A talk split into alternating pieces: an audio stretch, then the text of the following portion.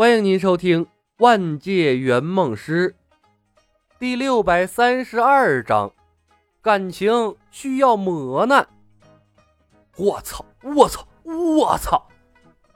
一万头草泥马从孙彤的心中呼啸而过，他以为自己看透了圆梦师的底线，没想到还是低估了。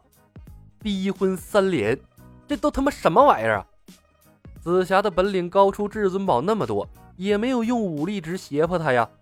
李小白倒好，牛不喝水强摁头，压根儿就不考虑双方当事人的感受。这么搞下去，两人之间能有感情才他妈怪了。通过这样的方式实现的梦想，他回去敢讲给自己女朋友听吗？月老的红线忍了，莫失莫忘铃忍了，可这个听起来就是折磨人的情蛊，实在忍不了了。此时此刻，在至尊宝的眼里，李小白比当初的春三师娘和白晶晶还不讲道理。至尊宝呆呆地看着李牧，脸上血色尽退，有心转身逃跑，但月光宝盒在李牧的手里呢，而且他也不一定能跑得过人家呀。深吸了一口气，至尊宝决定围魏救赵，他把求助的目光看向了紫霞，真诚地说道。紫霞仙子，感情是需要慢慢培养的，你应该明白，我的心中本来就没有你。为我吃下情蛊，除了折磨我，毫无意义，还有可能让我恨你，逼急了我，我可能会自杀。我死了，一了百了，岂不是白费了老爷子的一番心意？放过我吧，你好，我好，大家好。李牧笑吟吟地看着至尊宝表演。等他告一段落，插话道：“哈哈，好女婿啊，这就不劳你操心了。我拥有起死回生的复活之术，你死多少次，我都能把你救活过来。”至尊宝无语，复活术失败了也不怕。李牧一拍身后的背包：“我还有家传的月光宝盒，你真想不开自杀了，咱们可以独当重来呀。”你妈不是复活的事情，不知道是不是真的，但月光宝盒是真的呀！至尊宝的脸都绿了，两行清泪顺着脸颊滑落，他的膝盖缓缓跪了下去，五体投地。岳父大人在上，请受小婿一拜。我行走江湖这么多年，从未见过您这么无耻的高人呐！我服了，小婿认栽，我愿意和紫霞仙子成亲。但成亲之前，我有一个请求。说，李牧笑笑，不要喂我吃情蛊。至尊宝抬起头来，目光掠过李牧，看向了紫霞。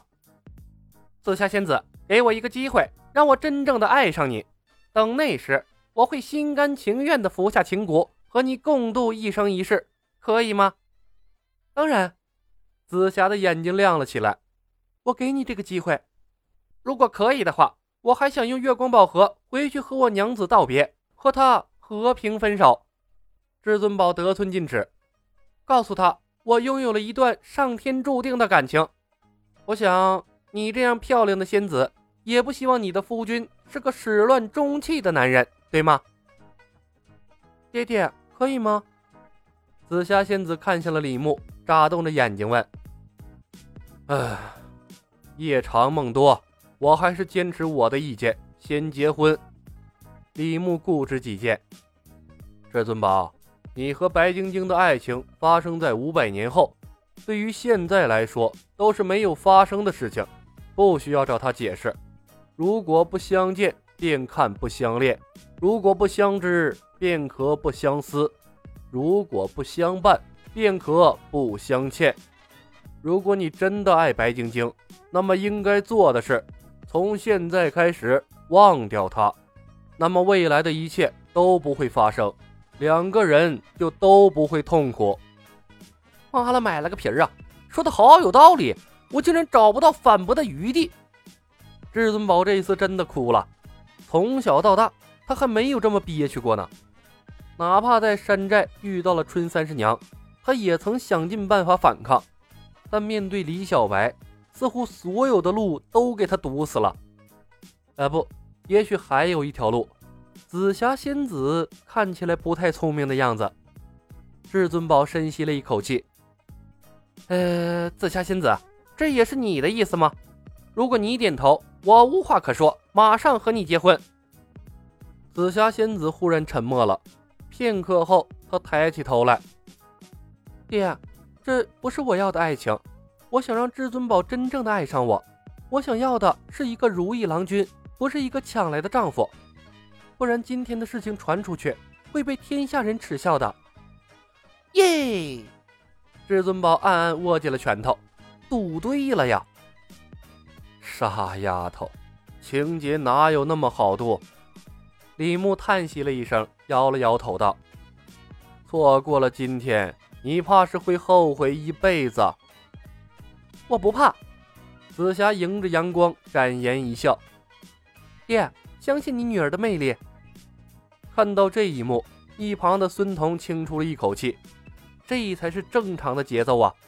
一点感情都没有的两个人被强行拉在一起，便能琴瑟和鸣，那也太诡异了。李牧看着紫霞，又看看至尊宝，叹息了一声。他也从来没想过，靠着红线情蛊什么的，就能把紫霞两人强行撮合在一起。如果爱情真的那么儿戏，至尊宝和紫霞也不会在最后上演一场生死离别了。他赞同仙剑世界圣姑说的话：经历过磨难和痛苦，才能让两个人真正的爱上彼此，并珍惜彼此。李逍遥和林月如，李逍遥和赵灵儿，唐钰和阿奴，古往今来，所有唯美的爱情故事，莫不如是。来之前，李牧做了大量关于爱情的功课。之所以在开场唱上这么一出。不仅是为了打乱观音菩萨对于孙悟空的安排，还要加深紫霞仙子和至尊宝两人对彼此的印象。红线、莫失莫忘铃，还有情蛊都是道具，恶人他来做，好人紫霞来当。李牧并不介意至尊宝把所有的恨都倾注在他的身上。盘丝洞，紫霞仙子和至尊宝在一个山洞里相亲，相互了解，培养感情。紫霞仙子热情地向至尊宝介绍自己，并说一些发生在仙界的趣闻。至尊宝有一搭没一搭地敷衍着，眼睛时不时地瞥向李牧的方向，愁眉苦脸，似乎是在想着怎么把月光宝盒骗到手，甩脱这古怪的父女二人回去和他的白晶晶团聚。白哥，说话方便吗？孙彤站在李牧的身边，陪着笑脸道。方便，李牧挥手间布下了障眼法。大话西游世界里面的人啊，武功说高不高，说低不低。他并不怕新白世界的法术被紫霞仙子看破，毕竟啊，紫霞仙子在睡梦中都能被牛香香捅成重伤，显然这灵石高不到哪儿去。嘿嘿，呃，白哥，月光宝盒是不是能给我了？孙彤搓了搓手。目不转睛的看着李牧背包上的月光宝盒，嘿嘿笑道：“哼，给你，你能保得住吗？”李牧白了他一眼。剧情中，月光宝盒是孙悟空从青霞的手里抢走的，连青霞都护不住的东西，你能护住？你连至尊宝都打不过吧？孙彤愣了一下。呃，接下来我们要对上孙悟空？当然了。李牧点头，怕了？能不怕吗？孙彤咽了口唾沫。大话西游的世界里，除了观音菩萨，救赎孙悟空的本事最大了。他要来抢月光宝盒，你能挡得住吗？挡不住也要挡。李牧道：“我可不想像至尊宝一样，满世界追着找月光宝盒。”孙彤像是想起了什么。站起来，踱了几步，嘴里絮絮叨叨。接下来的剧情需要月光宝盒，没有月光宝盒，唐僧很可能就死了。那样的话，剧情就没办法往下推进了呀。哼，唐僧死不死关我们什么事儿？李牧哼了一声。关键是孙悟空必须死，必须被观音菩萨送去转世投胎，变成止损包，不然的话呀。我怀疑至尊宝会出问题。通过障眼法，李牧的手按在月光宝盒上面，转头看向痴呆呆看着至尊宝的紫霞仙子。在这场感情的游戏中，孙悟空其实也是小事儿，取经的事儿才是重头戏。观音菩萨不会眼睁睁地看着他破坏这场佛门盛宴。本集已经播讲完毕，感谢您的收听。